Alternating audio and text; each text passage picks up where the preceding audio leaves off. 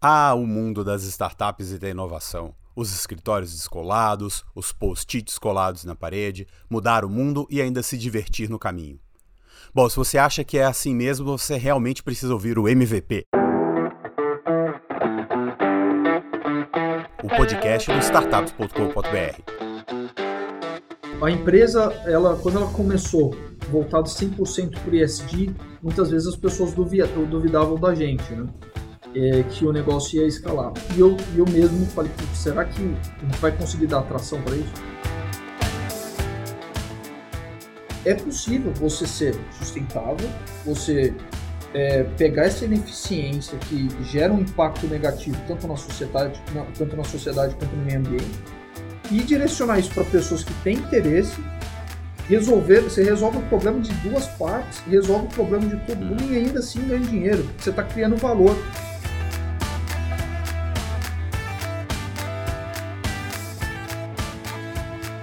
De uns tempos para cá, o ESG ganhou os holofotes dos editoriais de negócios. Mas a verdade é que, mesmo antes dessa onda, já tinha gente pensando em como unir lucro e propósito para gerar impacto positivo na sociedade e no planeta. É o caso do Luiz Borba, que nesse episódio nos conta um pouco mais sobre a Superopa, uma food tech que busca resolver o problema do desperdício de alimentos, ao mesmo tempo em que oferece a possibilidade de economia para o consumidor final. Pô, Luiz, obrigado pela, pela sua participação aqui, por aceitar o convite para participar do podcast. Valeu, Gustavo. É um prazer estar aqui e estar voltando a conversar com você depois de alguns meses e ter passado por alguns desafios aí nessa vida de empreendedor louco aqui no Brasil.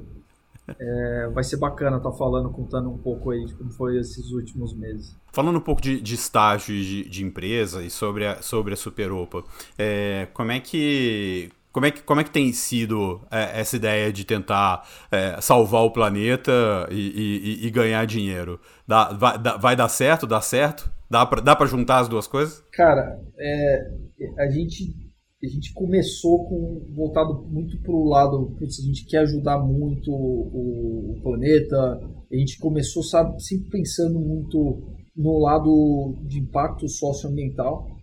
Mas quando a gente foi se dar conta, né, interagindo com outras grandes empresas para que estavam querendo apoiar o nosso negócio, porque está rolando essa onda de ESG, a gente viu que existia uma ineficiência gigantesca no mercado, na indústria, na distribuição, existe no varejo também, a gente está atacando mais indústria e distribuição. E, e, a gente, e aí quando a gente para, putz, é possível você ser sustentável, você é, pegar essa ineficiência que gera um impacto negativo tanto na sociedade, na, tanto na sociedade quanto no meio ambiente, e direcionar isso para pessoas que têm interesse, resolver, você resolve o problema de duas partes, resolve o problema de todo mundo e ainda assim ganha dinheiro. Você está criando valor para ambas, tanto para o nosso fornecedor quanto para o cliente final que está querendo comprar um produto ali que está com 50%, 60% de desconto, está bem mais barato. E e a, e a conta fecha. Então, é, a gente, no começo, tinha gente que achava que isso, é, o aspecto socio, socioambiental poderia atrapalhar o crescimento e a escala da empresa. E, pelo contrário, a gente descobriu que uma coisa consegue sim andar junto com a outra quando você é, consegue alinhar bem essa questão da operação.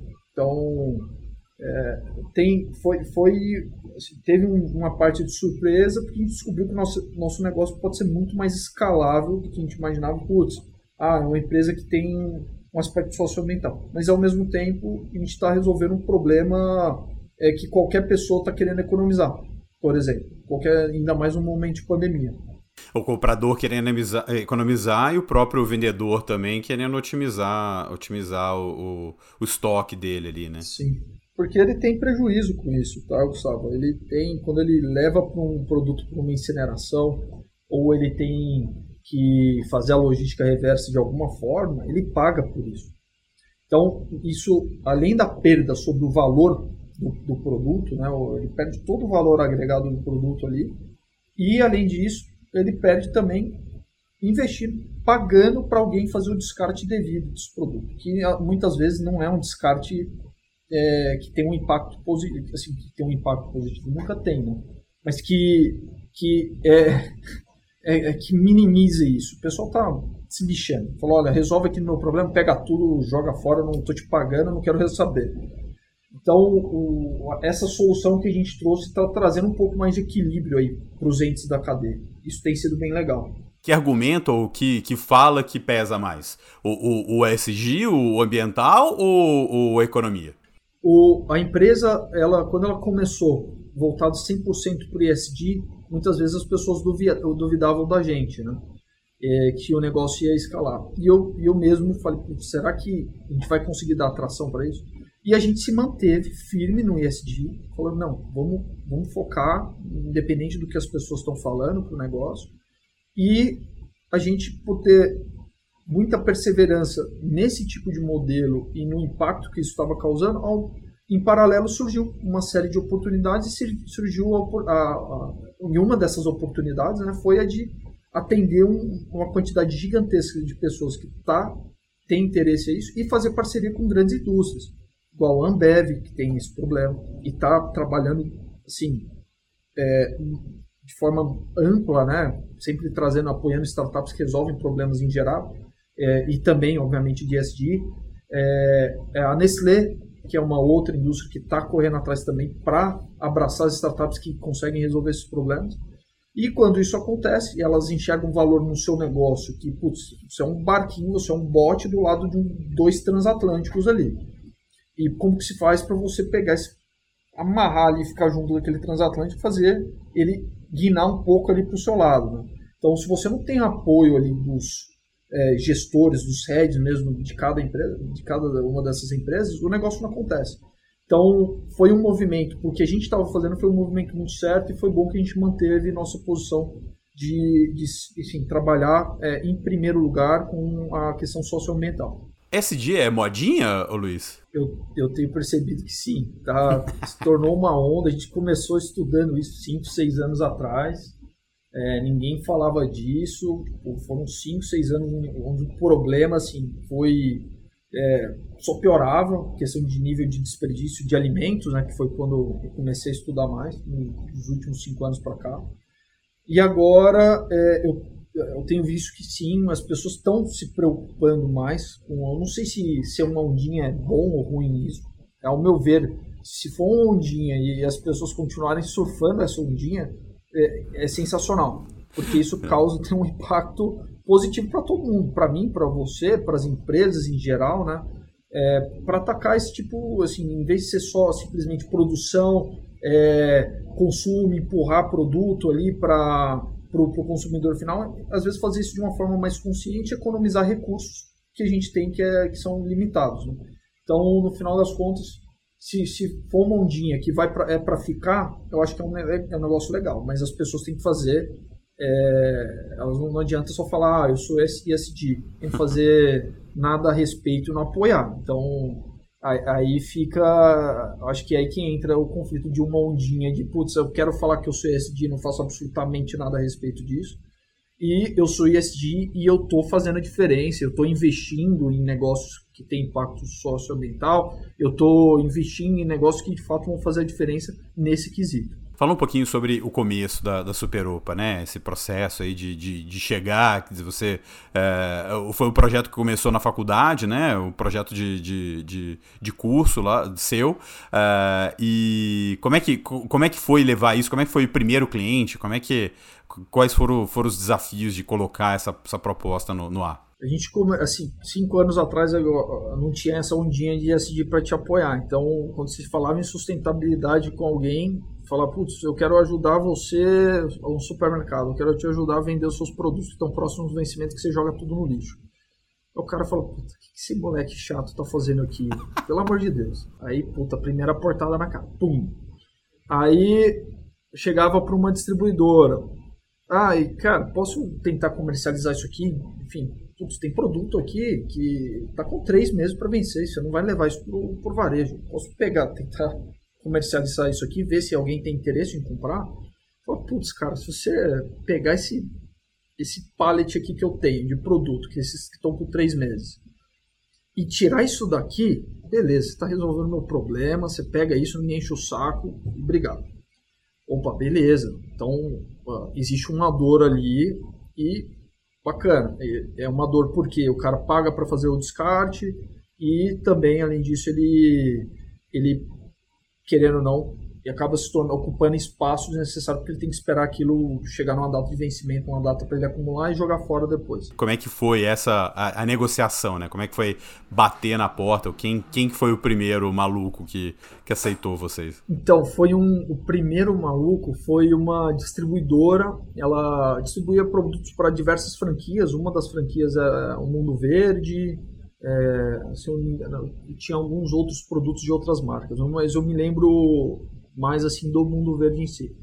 E foi um contato que o próprio Wagner, que ele, ele que passou pra gente, falou: "Olha, Luiz, eu tenho eu conheço aqui o pessoal do Mundo Verde, eles têm uma distribuidora assim assim assado, perto de São Paulo, ali é sentido é, assim, perto da, da fábrica da Cacau Show. E aí a gente pegou, foi lá visitar e, e assim, é, a gente se impressionou com o nível do problema e tipo, o quanto dinheiro o pessoal perdia com isso e não faziam nada a respeito. Simplesmente, ó, o procedimento é isso, pegar, jogar fora e acabou e morreu aí. Mas vocês nunca tentaram vender? Ah, eventualmente a gente fazia algumas doações e tal. Mas nada. Não existia um processo ali, um procedimento para atacar essa ineficiência. Então foi aí que a gente conseguiu o nosso primeiro cliente. É, resolvendo um problema que ele tinha, a gente conectou é, é, é obviamente foi sempre foi, foi contato ali venda no por e-mail mesmo não tinha essa interação de WhatsApp nem nada disso a gente começou a vender ali no, no boca a boca comercial, conseguiu comercializar viu que tinha demanda e depois a gente conseguiu resolveu de fato partir ali para desenvolver uma plataforma tecnológica para conectar todas as pontas como é que foi a argumentação assim com esse, com esse primeiro cliente? Você simplesmente falou, deixa que eu faço para você e eles toparam? Como é que é o Assim, a gente falou que ia resolver o problema dele. Resolver o problema dele foi simplesmente, olha, pega isso aqui, leva isso daqui, eu vou te dar até a data tal para levar isso daqui, senão eu vou seguir o meu fluxo convencional aqui e vou descartar. Falei, beleza então. Então vou fazer, você pode ter certeza que, cara, daqui 15 dias a gente vai estar tá com tudo isso aqui vendido. Eu falei, cara, e aqui atrás, a pulguinha atrás da orelha, eu falei, cara, como que você vai vender tudo isso aqui? Pra quem você beleza, no máximo que você vai fazer, você vai pegar um monte de cereal que tá com três meses vencidos. Comer um monte cereal de cereal no café da manhã, no almoço, no café da tarde, na janta. Então, assim, porque, pô, também não vamos desperdiçar, não. Esquece. Então vamos, vamos pegar e resolver. E aí, depois que a gente conseguiu abraçar, absorver isso, o cara falou, não, fechou. E, e não existia nada de contrato, não existia absolutamente nenhuma nenhuma parceria formalizada assim, porque ele, o próprio distribuidor falou que emitiria a nota de venda. E aí ele falou, olha, resolve esse problema, a gente vê aqui, tipo, se vender de fato, a gente te dá uma comissão. Que aí foi mais ou menos esse procedimento de intermediar o que o, um produto que está travado ali na, na distribuidora, que ele não conseguia comercializar isso, estava em quarentena, com pessoas interessadas num, num procedimento simples de intermediação. Olha, você tem interesse? Olha, tem quanto você quer comprar e tal. E aí depois é, foi aí que surgiu-se primeiro um negócio, e o distribuidor gostou, falou, olha, legal, se isso é, acontecendo, tem, ele tinha uma certa recorrência, né?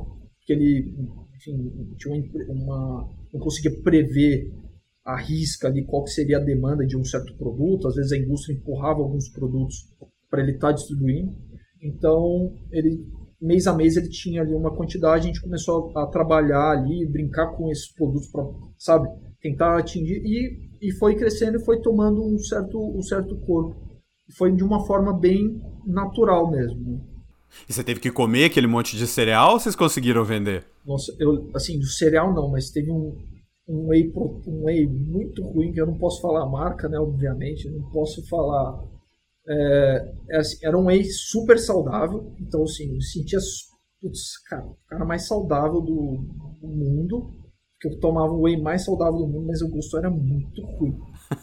E, e esse aí eu realmente eu consegui comercializar uma parte dele, mas ficou tipo uma quantidade gigantesca em casa que no final das contas eu tava dando para alguns amigos ali, para eles pegarem, experimentarem e tal, e dando tipo, olha, você compra esses dois aqui, e eu te dou isso aqui de brinde. Aí você. Achando, fazendo um baita do negócio. E aí começou desse jeito. Mas teve, teve, um caso assim, o cereal saiu bem. o cereal vendeu. Vendeu. o, o, o que, que mudou lá daí desse, desse começo para hoje no modelo de negócio? O que, que vocês não previam que aconteceu? O que, que vocês uh, ach, viram que seria, que seria oportunidade, coisa que vocês poderiam explorar? É, desde essa época, assim, o, o que mudou? É, diversas barreiras né, que a gente tinha para conseguir converter ali um, um fornecedor.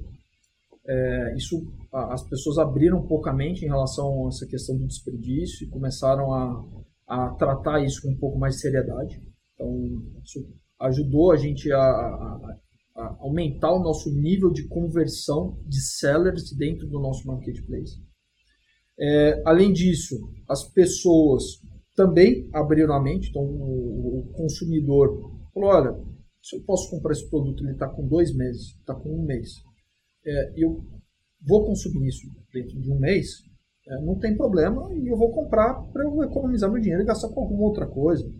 Então, é, essa barreira facilitou muito. Então, as pessoas, é, sem, é, sem, dúvida nenhuma, pensando primeiramente ali na, na economia que elas iriam ter, mas também acho que existe sim uma fatia ali, uma parte delas que falava, cara, eu não preciso, putz, o negócio vai desperdiçar, por que, que eu eu vou comprar um, um zero ali e gastar mais dinheiro. Então, foi essa, essa dinâmica e a consciência mudou do seller e do consumidor. Além disso, obviamente, toda a estrutura, né, o, todo o tempo que a gente gastou desenvolvendo uma plataforma robusta e escalável. Então, a gente gastou bastante tempo aí, eu e o Leandro, lá atrás, a gente já estava é, pensando em microserviço, pensando em tudo em arquitetura, em arquitetura serverless. Então, que eram coisas que, na época, tipo, as pessoas não, não pensavam tanto, né? E a gente desenhou um negócio que deu mais trabalho lá atrás, mas que hoje está se pagando muito. A gente, tá, a gente consegue ter uma equipe muito mais enxuta e fazer muito mais com isso. Então, tem, assim, é, bastante coisa mudou, né? É, em relação à, parte estrutural da empresa. A gente cresceu bastante, tem hoje investidores, tem pessoas apoiando o negócio, pessoas é, desde investidores pequenos até investidores grandes, institucionais. E, e eu acho que é basicamente isso, Gustavo. O negócio começou a tomar uma proporção que, sinceramente, no começo não imaginava. E hoje a gente está aí, de fato, impactando a vida das pessoas. E a gente consegue mensurar isso e apresentar isso e apresentar isso para quem está apoiando a gente e também para quem está usando nossa plataforma. Você fala de dimensões que vocês não imaginavam. O que, que, o que, vocês imaginavam? Qual era o tamanho que você a, a, acreditava que, que a Superopa teria? E qual que, é, o que, que você está olhando, olhando hoje? É, quando, quando eu falo em dimensão, assim, não foi nem pensando em números, tá? É, em GMV ou em quantidade de produtos vendidos ah, eu, eu, pensei mais assim, em quantidade de parceiros, de sellers, que têm esse problema e que estariam dispostos a aderir à nossa solução, entendeu? Que é o caso de uma Ambev, que é o caso de uma Nestlé, que, assim, são empresas gigantescas que têm esse problema, não faziam nada diretamente para resolver esse problema, e agora já estão pensando em agora, beleza, vamos, vamos trabalhar, vamos ser um pouco mais sustentável aqui para jogar, desperdiçar. E vamos. Então, era mesmo, mesmo, mesmo grandes empresas, não era só o distribuidor da esquina, o, o, o varejista da, da, esquina, o pequeno, que, que, que não, não tinha isso. Mesmo, mesmo grande como a Ambev, Nestlé, também é, era um problema que era do negócio, vamos dizer assim. Sim, sim, exato. É, a gente não tinha a noção do, assim, do, do todo. Né? A, a, gente via ali a distribuidora, via o volume que a distribuidora tinha ali, mas a gente não conseguiu escalonar o quanto tinha de desperdício uma fase antes ali da cadeia, que é quando a gente está falando ali na indústria, né? nessa interação de indústria com distribuição e também é, na parte de, de desperdício no varejo em si, já tinha muita pesquisa. A Abras, a Associação Brasileira ela tem dados, ela mensura isso super bem. Mas a gente não tinha noção da parte de distribuição e da parte principalmente de indústria, de como isso afetava é, o todo, né, a cadeia de suprimentos como, como um todo. Com a dimensão que o negócio tomou, a Superopa passou a investir também na parte de logística. No fim de janeiro, ela inaugurou na cidade de Campinas uma Green Store, sua versão do conceito de Dark Store. O centro de distribuição vai atender os pedidos feitos pelo aplicativo da startup, acelerando as entregas. Com a estrutura, ela também pretende adicionar à sua oferta 2 mil itens até o segundo semestre de 2022. Para dar conta disso tudo, a companhia contratou mais de 60 pessoas, sendo 12 para a área administrativa e 50 para o operacional. Voltar um pouquinho uh, da sua trajetória na, na faculdade, né, na, na, na, na fundação. É, você, você, queria empreender a ideia do, do TCC e o que originou a, a Superopa era, era um modelo de negócio? Era para abrir uma empresa ou era só para ganhar nota? É, quando, na, na FGV, cara, a administração, na época que eu tava lá, todo mundo queria trabalhar com IB. Era IB e M&A. IB, M&A e ou vamos para a boutique, ou vamos trabalhar no Merrill Lynch, no City, etc. Na época que você estava lá, vamos, vamos falar, 2015, 2016, também não era também é, 1990, exato, né? É, não, só para falar como a coisa mudou rápido, né? Sim, mudou muito. E, e, assim, no, e aí eu acabei, putz, ah, beleza, todo mundo tra trabalhando aqui com IB, com meus amigos, eu vou trabalhar com banco de investimento também. E comecei, e fui, fui trabalhar no mercado financeiro. Fiquei um tempo lá, mas é, é com pouco tempo ali eu não, já não me enxergava ali no longo prazo. É, e, e, eu sempre tive é, essa ânsia, essa vontade de resolver problemas é, pontuais. Não precisaria ser, tipo, isso aqui é minha paixão, quero resolver isso. Né? Não começou assim. É, começou com uma oportunidade, com um projeto que a gente se esforçou bastante para desenvolver, que foi reconhecido pelo esforço e o trabalho que a gente teve, foi reconhecido por pessoas de altíssimo nível, e isso sim gerou aquele senso de, putz, cara, acho que de fato isso que a gente desenvolveu aqui tem um potencial. E foi aí que tudo começou que eu comecei a sentir um pouco mais de firmeza, que eu poderia sair do mercado financeiro e, e de fato empreender, que eu poderia, às vezes, de fato, ter um, um, um sustento ali, por mais que a família falasse, putz, você é maluco, pô, você trabalha num banco americano, não sei o que das quantas, como assim você vai empreender, vender produto que está próximo do vencimento? Como assim? Você está ficando louco?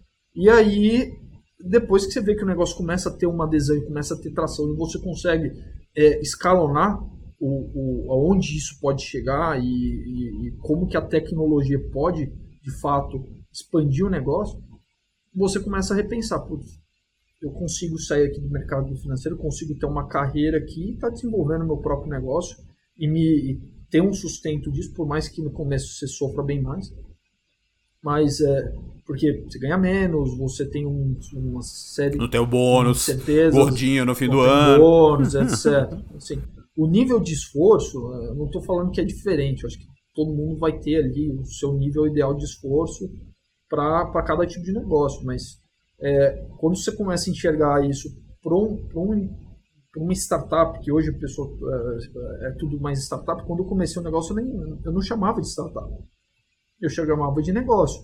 E, e, isso nem faz tanto tempo atrás, né? E agora é tudo startup. Então, a startup, né, a Superopa, começou ali como uma oportunidade e com uma visão de que isso, o negócio poderia prosperar. E uma aposta, né, obviamente, por, por minha parte pela, e por parte do Leandro, que resolveu abrir mão de um pouco de conforto ali, estabilidade, para estar tá arriscando num negócio que poderia eventualmente não virar nada. Quer aumentar e melhorar a presença online do seu negócio? Local Web, hospedagem de sites, criador de sites, ferramenta para gestão de redes sociais e muito mais. Acesse agora localweb.com.br e saiba mais. Você falou, você falou desse, dessa, dessa coisa que foi uma oportunidade, né? A Super Opa foi uma oportunidade que surgiu para você. E, e, como que como que o Luiz se, se descobriu gestor, se descobriu fundador também, né? O que que é, como que você aprendeu a ser um, um, um fundador? Como que você um, aprendeu a ser, como você falou, não, não era ainda startup? Como você aprendeu a ser um empresário? Pô, assim, bom ponto. Né? A gente vai gente vai aprendendo cada dia, né? Não posso falar hoje que eu sou o melhor gestor, que eu sou um ótimo gestor, mas eu posso falar que cada dia que passa, literalmente cada dia, e essa experiência que eu tenho tido aqui dentro do Superou tem sim melhorado e tem me dado uma visão de negócio sempre melhor. Estou sempre melhorando. Né? É, no começo, é, eu tive uma facilidade por ter é, estudado ter feito um curso de administração. É, isso de fato fez uma diferença, assim, parece coisas boas. Ah, como que eu abro uma empresa? Como que eu faço um contrato? Como que, sei lá, eu emito uma nota fiscal? São algumas coisas que parecem banais, mas quando você está ali, saindo da faculdade, querendo abrir um negócio, isso faz uma diferença, né? É, tem a toda a parte de tecnologia, que eu sempre tive muito contato, tive principalmente ali com o Leandro como mentor e, e depois sócio, né? Isso aí também deu um pouco mais de segurança para estar tá pegando e seguindo para o mundo de tecnologia. E, e assim, o, o, o, ponto onde que eu, que, eu me descobri, que eu me descobri como empreendedor foi que em momentos de adversidade, em que estava todo mundo fala, querendo pular do barco, que aconteceu algumas vezes, a empresa passou por diversas dificuldades, né? É, altos e baixos, é, é, em, em, momentos desses que o pessoal estava pulando, pulando do barco, eu enxergava uma luz ali, eu não parava de pensar, e eu falei, putz, cara, é, não é possível, isso aqui não pode acabar assim, pelo amor de Deus, e ficava pensando, ficava pensando, e fazia imersão, ficava sozinho estudando, e lendo, e, e tentando aprender e achar uma solução que poderia te tirar ali e, e, e dar, um, dar um novo rumo para a empresa. E foi aí que eu falei, cara, é, eu acho que é, isso, assim, enquanto estava todo mundo ali desesperado, falando, ah, às vezes tinha gente que trabalhava aqui que estava já rodando processo seletivo em outra empresa por causa das dificuldades que a gente passava e, e ali eu, eu parado ali falei, olha, eu vou ficar aqui vou estar no barco até afundar. Se isso aqui acabar, eu acabo junto com isso. E eu, eu não sei o que eu vou fazer depois disso. Para mim não faz diferença. Eu não me via em nenhum outro lugar. Então foi assim que eu enxerguei. Falei, olha, independente de tudo, se eu não sou o melhor gestor, pelo menos eu sou a pessoa que dá o sangue, veste a camisa e vai até o final. Então isso fez total diferença para o negócio estar aqui hoje.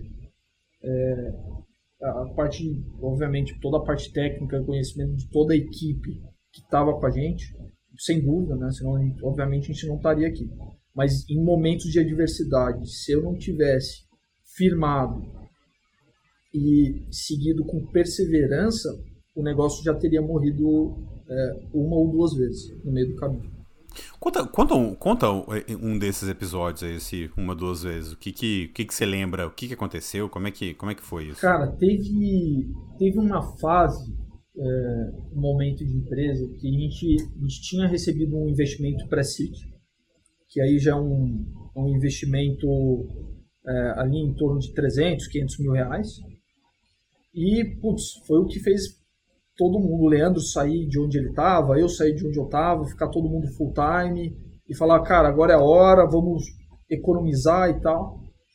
E existe um, um, um, momento ali, né, que tem gente que chama de Vale da Morte, que a startup está se provando, né, e, de, e às vezes, devido à ingenuidade na parte de gestão, por minha parte, do Leandro, às vezes a gente poderia ter gastado mais do que realmente precisava lá no começo. Isso foi uma baita de uma lição. É, esse presídio, a gente devia ter, assim, mensurado cada centavo. Mas como foi o primeiro investimento, a gente achava que estava rico, bilionário, Elon Musk, do mundo de tecnologia e, cara, tudo, isso não é nada. Isso não é nada, isso é menos do que nada. E aí, essa ilusão é, levou, a gente chegou a ter um momento de dificuldade financeira e, e no momento onde eu deveria estar mais dedicado em operação, validação, putz, rodar hipótese, pegar feedback de cliente, todo esse procedimento para você pegar e montar um produto que, que tem adesão, é, eu tive que sair correndo de novo atrás de dinheiro em pouco tempo. Né? E nesse momento É, é, e quando você vai correr atrás de dinheiro no momento que você está em dificuldade, que é um pior momento possível para você pegar parar para fazer isso, diversas pessoas sentiram, putz, cara, esse negócio não vai vingar, o Luiz não vai conseguir. É, acho melhor eu já ter meu plano B aqui, porque se o Luiz não conseguir isso aqui nos próximos, no próximo mês, o negócio vai acabar. Então, é, é esse momento que, que foi esse assim, momento que eu falei, cara, depender, eu, eu, não vou parar de procurar, não, enfim, vou bater na porta de quem precisar, vou vender balinha na rua, sei lá, e vou dar o meu jeito aqui, vou fazer isso aqui acontecer.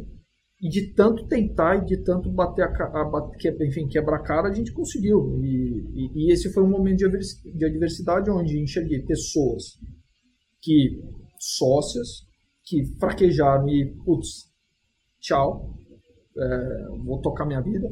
Ou pessoas sócias que começaram a ficar muito abaladas e também não, não produziam nada no meio da adversidade quando eu falo não produzia, não, é, às vezes não executava o trabalho ali do dia a dia de acordo com como precisava.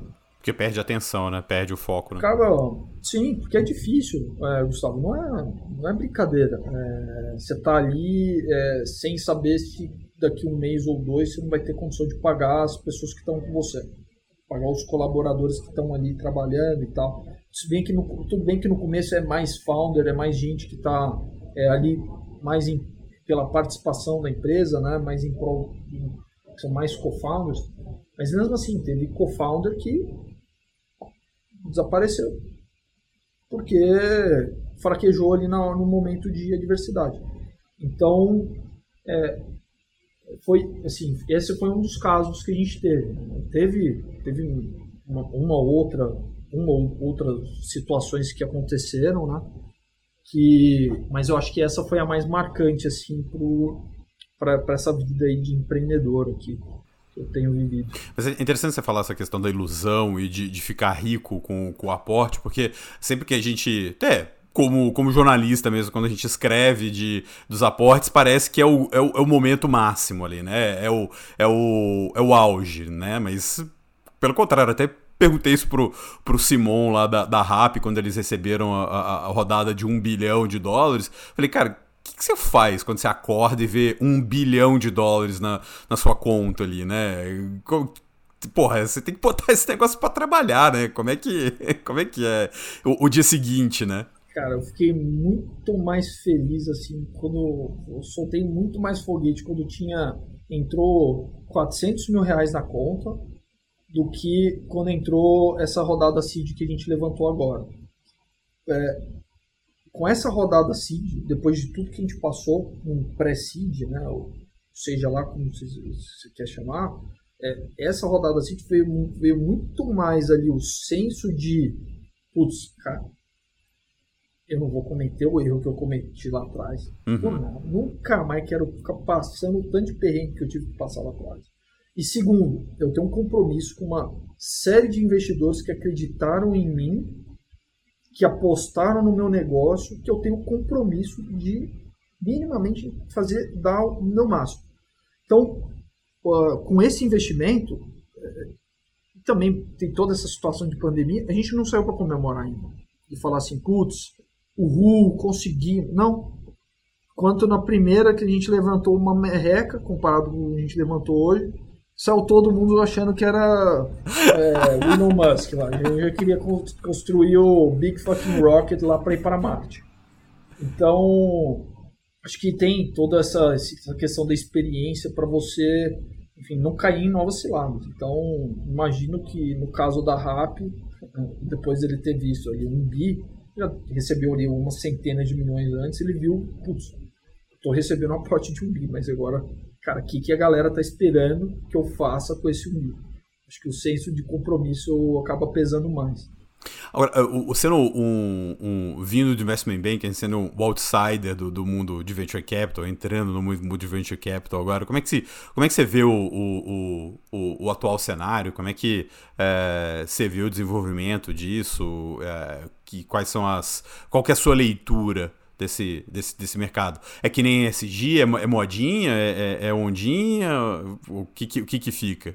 Então, Gustavo, assim, o, o que eu tenho visto da parte de, assim, de SD é aquilo que eu falei. É, eu torço para que isso não seja um mundinho. Eu torço muito que as empresas continuem se dedicando e apoiando projetos e negócios que têm, sim, impacto socioambiental. Acho que é, isso é extremamente importante. Para o universo de startup, é, eu vejo que hoje, uma pessoa, um empreendedor que quer fazer um negócio, quer criar um negócio, acho que tem muito mais é, acesso, né, apoio, a, a, a, própria FGV tem lá uma, uma aceleradora que é, é apoiado por grandes empresas. Né, na época, lá em 2016, era uma salinha ali que o Gilberto Sarfati liberava para gente que não tinha ninguém, aí colocava lá 10 empreendedores lá dentro e eles que brigavam lá para ficar, cada um ter o seu cantinho ali. E hoje tem sala do Neon, que acho que isso, cara, é muito bacana, não tô falando, putz, olha como era ser raiz. Não, é uma, é bosta, muito pior antes. É muito melhor agora para você empreender, você querer fazer uma coisa nova. E isso é, isso é do caralho é muito legal mesmo ver que tipo, o Neon está apoiando isso, né? Tipo, construir uma sala lá onde é, pessoas que querem desenvolver uma, uma nova solução podem se unir ali, trocar ideia e bater papo para ver, enfim, fazer alguma coisa nova, fazer alguma coisa diferente. Eu acho que isso é muito legal, essa onda do, é, acho que não é nem onda, né? Essa cultura né, de empreendedorismo acho que está ficando mais forte aqui no Brasil. E eu acho que isso acho que para todo mundo, né? Para toda a sociedade, enfim, isso, isso, só tem a ajudar. Que a gente vai estar tá trazendo soluções mais inteligentes para problemas que a gente tem no dia a dia, sem gastar tanto recurso, né? É, para estar tá desenvolvendo uma solução, começando do zero, validando, gastando menos e trazendo melhores resultados. Então, eu enxergo como, como um negócio bem bacana aí que a gente está tá vivenciando. Então, como é que foi a pandemia para vocês e como é que tá esse volta não volta aí da, da economia? A, a pandemia, né, ela para o delivery, né, ela tem sido uma, uma situação de revelação. Ela tem se, tem se revelado como um meio de manter as pessoas ali mais resguardadas num momento, cara, extremamente complicado na vida de todo mundo, né? é, literalmente. É, é um, assim, a gente tem vivenciado aí a dor de diversas pessoas, né, pessoas que trabalham. A gente teve casos aqui de pessoas dentro do escritório que tiveram, tiveram Covid, enfim, é, passaram muita dificuldade. E, e, e, é um negócio que acho que ninguém esperava, né? O, o impacto que isso ia ter na vida de todo mundo. Né? Então, pro, a, a Superopa, é, a gente está conseguindo trazer é, produtos mais baratos, né? É, produtos com desconto, levar isso para casa de pessoas que às vezes estão passando por situação de necessidade. E a gente, assim, conversando com alguns dos nossos clientes, é, a gente conversou e falou assim, a pessoa falou, olha, é, como que, a gente veio com uma pergunta, como que funciona, como que é a compra sua do, do mês? Né? E a pessoa respondeu assim, olha, a gente compra quando dá. Mas não é compra quando dá tempo.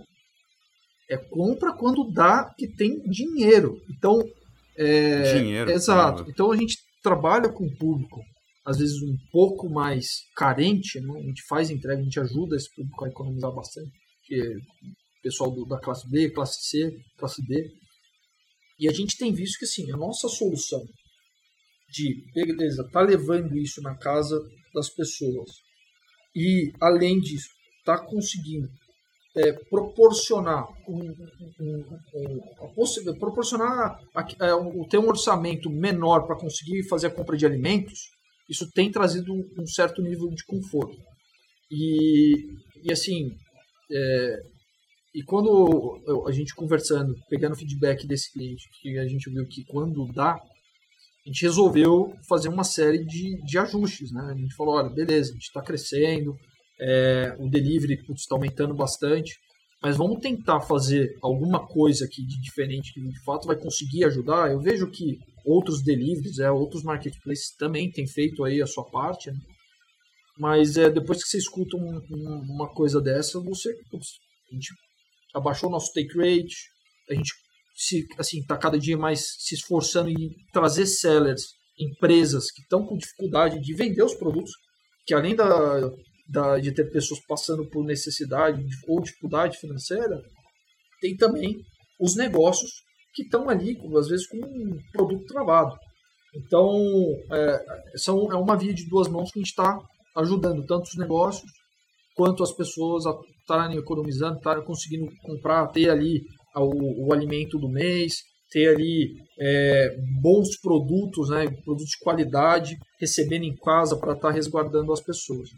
Então, como negócio, a gente tem feito tudo possível para é, ajudar as pessoas nesse quesito de, de acessibilidade, ainda mais agora, a gente cortou, cortou parte do nosso take rate por causa disso, e também agora de negócio, a gente está aumentando, a gente está trazendo algumas pessoas aí de, de, de business development para fazer um board de negócios que estão com dificuldade, que estão com bastante produto ali que está travado no, no estoque, estão próximos do vencimento, para esses caras entrarem a tempo de a gente comercializar esses produtos e direcionar para pessoas que têm interesse e conseguem comprar isso, enfim, e, e economizar.